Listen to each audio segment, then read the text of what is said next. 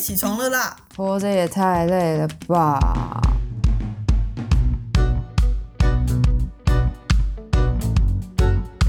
欢迎收听《小岛生存指南》。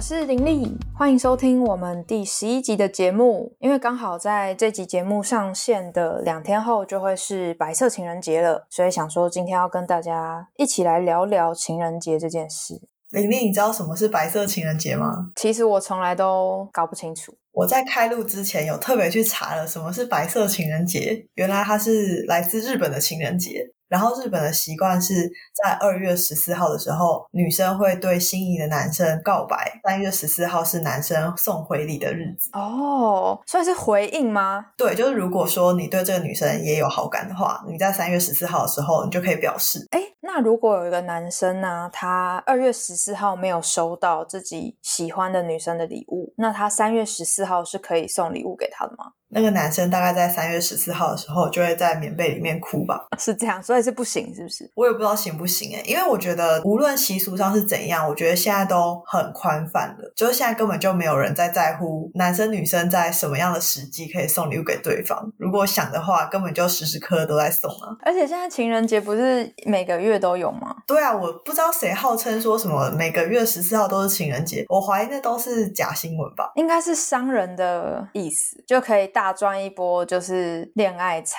，OK，就跟双十一，就本来是想要庆祝什么，大家都是单身狗，在双十一的时候来消费哦。结果因为台湾有双十国庆嘛，然后后来又衍生双十跟双十二购物节这样子啊，说不定以后还会有什么清明购物节，谁知道哎？哎，我觉得三百六十五天都可以消费吧，我们没有必要这样子限制自己，随时都要宠爱自己啊，各位。没错，所以雅欣，你有在过情人节这件事吗？哎，我。想一下，叹气屁！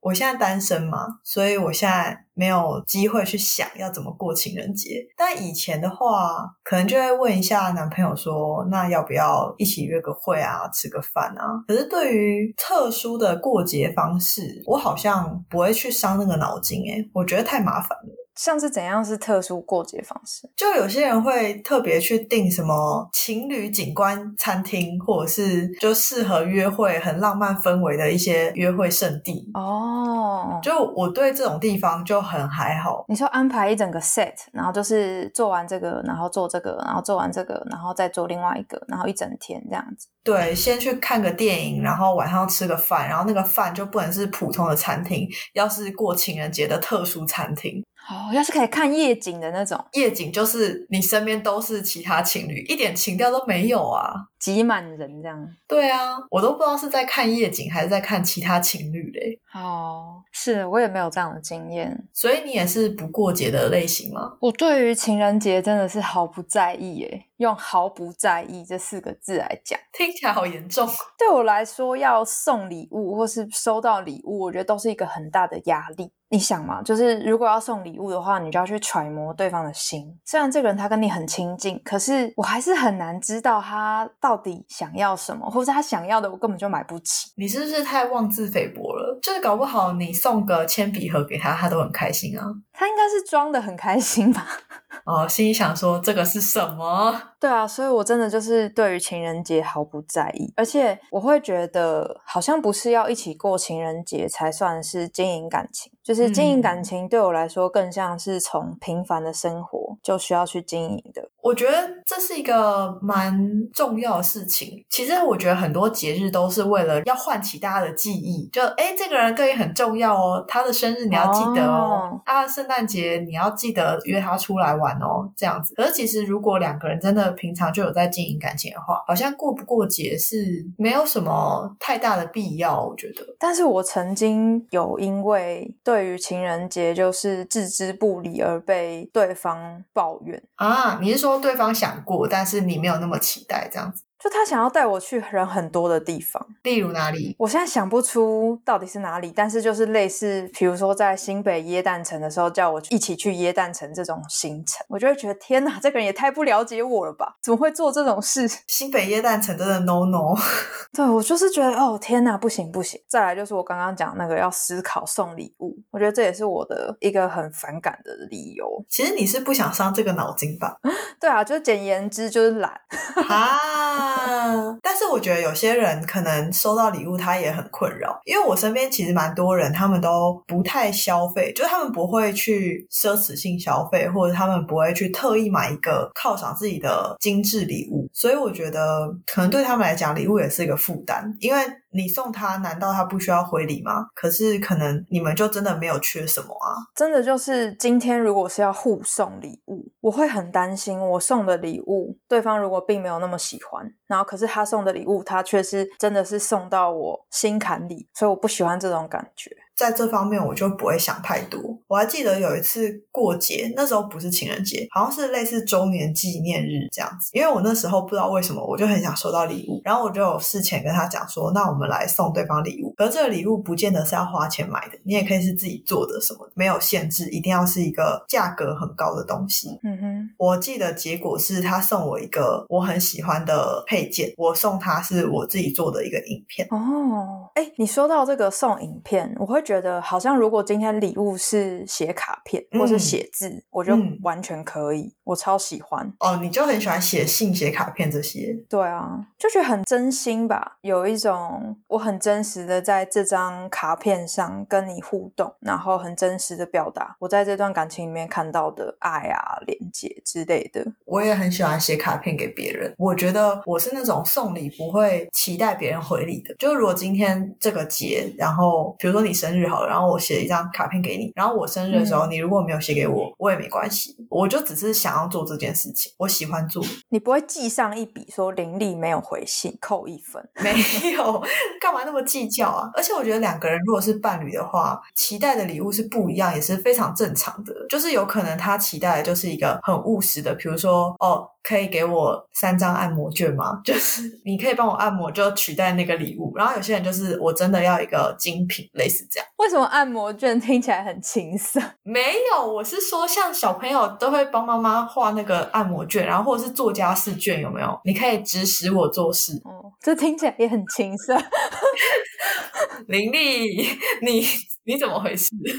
哎，不过说到过情人节的方式，我觉得好像可以连接现在心理学很红的那个依附类型来讨论。你是说像安全型依附什么之类的？对，就是安全型依附，然后焦虑型依附、逃避型依附跟矛盾型依附，有四种就对了。你不是测过吗？我好像是以前可能中学时期那个上课的时候讲过，然后我就也很自然的知道自己是安全型依附。我不知道那个需要检测哎。哦，它其实也是可以检测了，但是从日常跟伴侣之间的相处或者人际相处就可以有一些线索。对啊，我很认同你是安全型依附。安全型依附是对爱或者在关系里是很有安全感的，就是他不需要对方一直给他肯定，或者是有各种表示，然后去表达说你是爱我的。然后安全型依附的人也不会一直抓着对方说你爱我吗？你爱我吗？这样子。就简单来说，如果今天你想要过情人节。你就会跟对方说：“我想要过情人节，我想要怎么过情人节啊？”对对对。然后如果对方说他并没有那么想，他可能想要怎么样，是可以讨论的。对对对，很理性。理性吗？应该是弹性蛮大的。哦，原来是这样。那焦虑型依附呢？可能对焦虑型依附而言，过情人节是一种爱的证明，所以通常会比较积极的去规划跟过情人节。所以他们会觉得，如果你有帮我过情人节，你有给我惊喜，那你就是爱我的，就是我可以从你的行为去肯定这件事情。其实他是对自己的一种踏实感吗？应该是吧，因为我也不是焦虑型，所以我没有办法给你答案。那你是什么型？我是逃避型依附。什么？是跑很快的意思？吗？虽然我现在已经稳定安全很多，但是对于逃避型依附的人，保持距离是比较擅长的事情。那逃避型依附的人会怎么过情人节？逃避型依附的人就不会过情人节啊，就跟你一样。这样讲可能没有那么准确啦，但是通常来说会觉得相对来说跟焦虑型比起来，可能就没有那么爱，会觉得很麻烦。他们不会觉得情人节是表达爱的一个很好的方式吗？的确，过情人节是一个表达爱的方式，但可能不是逃避型喜欢的方式。啊，你喜欢怎样的方式？这个就是我们等一下在讲爱的语言的时候要跟大家说的。OK，那最后一个矛盾型依附，他们是什么样的状况？矛盾型是有时候想过，有时候不想过吗？哎，这样子来说好，矛盾型是他的感情中的焦虑程度跟逃避程度都高。嗯，所以当他今天。遇到一个人是焦虑型的人，那他的逃避就会被激发出来，所以他可能跟一个很焦虑的人在一起的时候，他就不会想要过情人节。好复杂哦。所以如果用依附类型来分类的话，过情人节的喜好程度或者是期待程度由高而低。这样子的话，好像安全型依附就是弹性很大。然后焦虑型依附就是很想要过，让伴侣有所表现；逃避型依附觉得很麻烦，不想过；矛盾型依附就是。看他跟怎样的人在一起，就决定他的态度，是这个意思吗？没错，很棒的一个总结，这样子。我理解能力真好。其实如果有兴趣的话，我们好像也可以专门做一集来讨论依附类型。我觉得依附类型蛮有趣的，它其实跟很多人格测试一样，是把人分类。可是我觉得了解自己是一件还蛮有趣的事情。而且我就会想到，就是应该是焦虑型依附跟逃避型依附的这种组合在一起，在情人节会最容易吵。哦天哪！你有看过街上有人在情人节吵架的经验吗？还是你朋友有？有，我朋友有在情人节吵架，我真的是不懂哎，因为我觉得，就对我来讲是一个还蛮不可能发生的事情。感觉很显而易见，就是有一个人想要这样做，一个人不想这样做，或者是有一个人觉得另外一个人做的不够多、不够好，就会吵架。对，没错，不符合期待。我想不到其他情人节会吵架的理由了。很多吧，比如说订的餐厅可能没有提早订，所以没有订到，或者是送了很烂的礼物，然后安排的行程，然后可能都是人，或者是跟原本预期的样子不一样，可能都会发生争吵。就期待不符啊，就说有很多事可以吵。那你？朋友是什么样的例子？可以跟大家分享吗？我先不要分享我朋友的例子好了，我怕他在听我们的节目。但是我自己有想起我一个例子，就是我在大学期间，然后那个时候学校都会有一个什么跨校送礼的活动，还是什么的巧克力传情。对对对，然后就那个时候巧克力传情，我有收到对方给我的巧克力，可是我后来压根就忘记这件事，所以他就一直很期待，就是想说我是不是有收到啊，会跟他分享啊，然后我会很感动啊之类的，但是我完全没有任何反应，然后后来就是有点抱怨这样。但是你有觉得表示歉意，还是你就觉得啊，这对我来讲就不是很重要啊？我表示歉意，但是我实际上觉得好像不需要这么生气吧。这就是逃避型依附的人会有的表现。对啊，那时候还年轻嘛。哦，现在会比较真诚的跟对方沟通一下。其实我觉得我有点矛盾的地方是，其实我是一个会受惊喜感动的人，但是他如果那个惊喜跟我喜欢的样子落差太大的话，我就会觉得很傻眼。像是怎样？虽然我好像。已经仿佛有点眉目，但像是怎样？就比如说，如果你愿意安排一趟小旅行啊，或者是你可以写一张卡片给我啊，就是小小的那种惊喜，我会觉得很棒。可是如果你在情人节那一天带了九十九朵玫瑰花，然后进入餐厅，我就会觉得呃，我没有想要那么高调。就是我跟我每一任男朋友说，我不想要高调的惊喜，你可以给我惊喜，但我不要高调，会引人侧目的那一种。这样感觉会变成惊吓，是不是？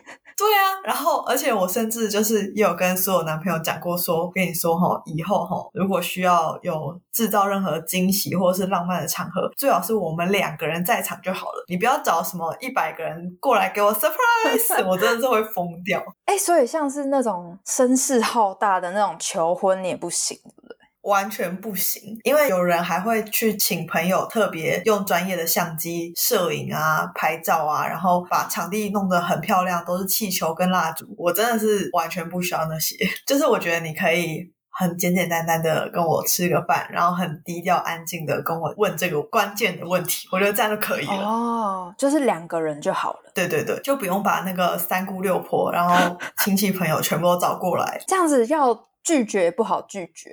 而且你当下一定不可能拒绝的，你当下一定会说好，然后事后再跟他说：“跟你说哈，我们真的是要好好坐下来谈一下。你的期待跟我期待好像落差太大了，会不会像稀里呼噜然后就结婚了？”我是绝对不会这样子，我还是有一点理性的，好吗？虽然我是个浪漫的人。那我有一个疑问，就是你觉得过情人节的时候要 A A 制吗？哦，我觉得 A A 制这个话题真的是一个对我来说非常无聊的话题。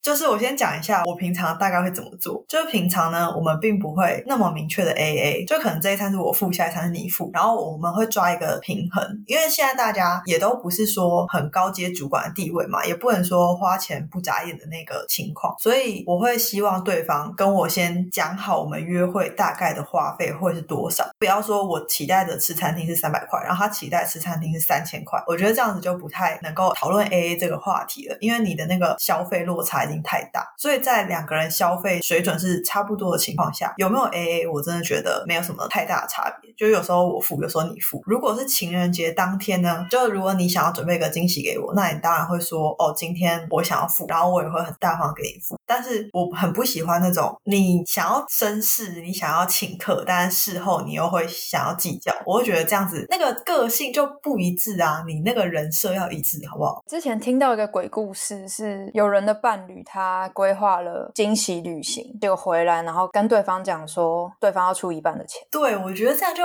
我觉得会歪头。什么意思？气到落枕，真的是会气耶！我这个人，我觉得 no no 了，差不多了，这样子可以，就是下个情人节可以找别人过。因为我觉得 A A 制这件事情，如果一直放到 P T T 或者是放到 D 卡上面去讨论，一定会引发论战。哎，我不懂为什么大家会这么的热烈想要讨论这个问题？它有这么的重要吗？你觉得嘞？在想，可能是一部分是一个社会文化。以异性恋来说，那就是男生好像要负担更多的费用。我们的社会文化有教我们这个哦。那我可能不在这个社会文化下面了。我有听老一辈的人讲说，如果你今天找了一个呃男朋友，然后他是很小气的人，你就最好不要跟他继续在一起。我就想说，今天你不管找男。男朋友还是女朋友，如果他是一个很小气的人，就都不要在一起啊！为什么只有男生才需要大方？而且对我来说，感情里面的金钱的费用的付出，是我现在可以的范围，我是很愿意付出的。我只会期待就是对方跟我有类似的价值观。价值观相等还是比较重要。就像我刚刚讲的，其实 A A 制并没有那么重要，而是说，当一个人无论他是男生还是女生，你想要跟一个更有消费能力的人在一起，但是你却没有办法负担跟他同等的费用的时候，你就是没有话语权的那一方。那这样子的话，你才会去讨论 A A 制这个问题吧？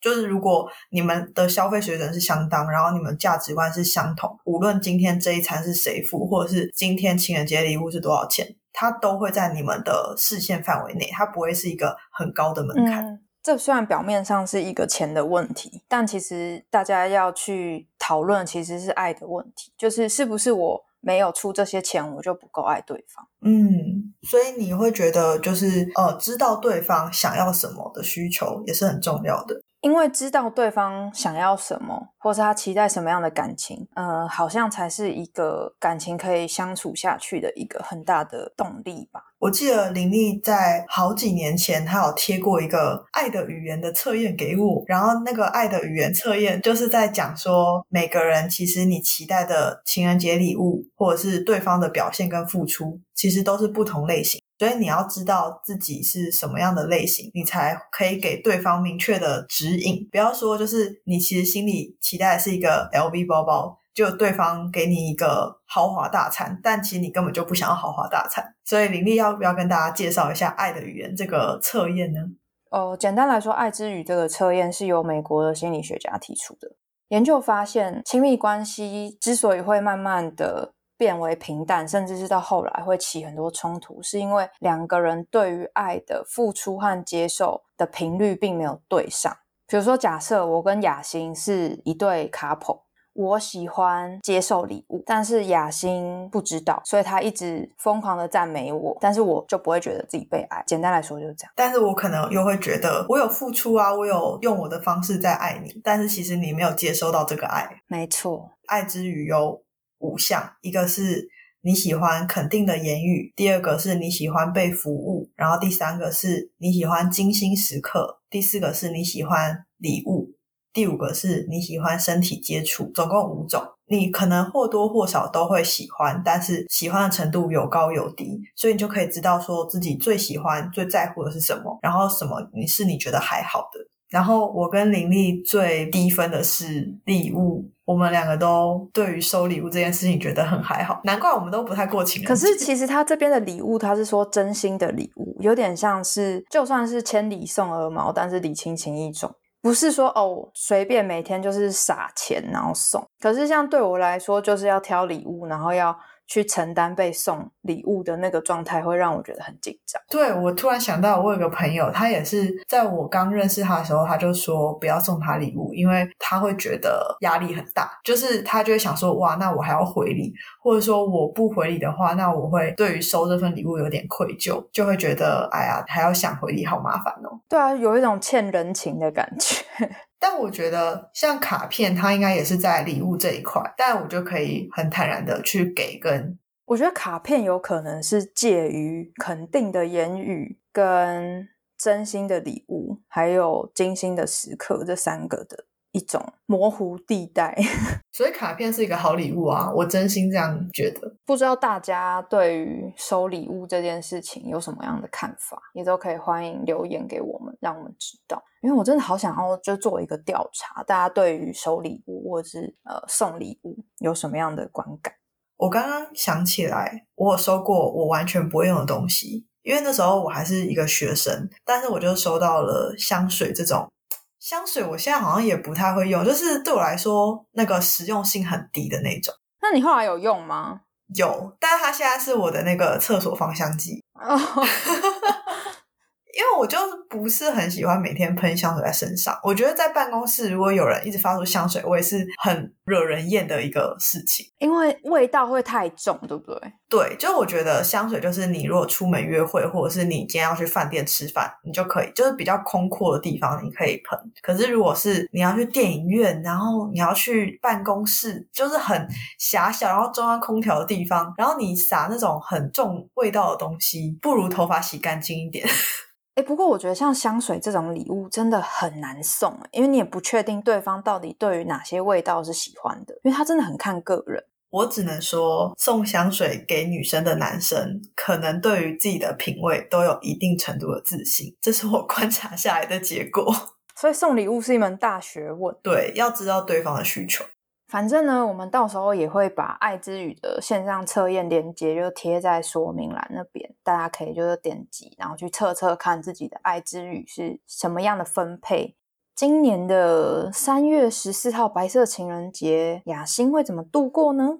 因为那一周我要去日本出差，所以我会在日本好好的观察大家，看他们是不是真的有男生回礼。雅欣要去日本过白色情人节。是不是听起来很浪漫呢？但是其实行程上并不浪漫哦。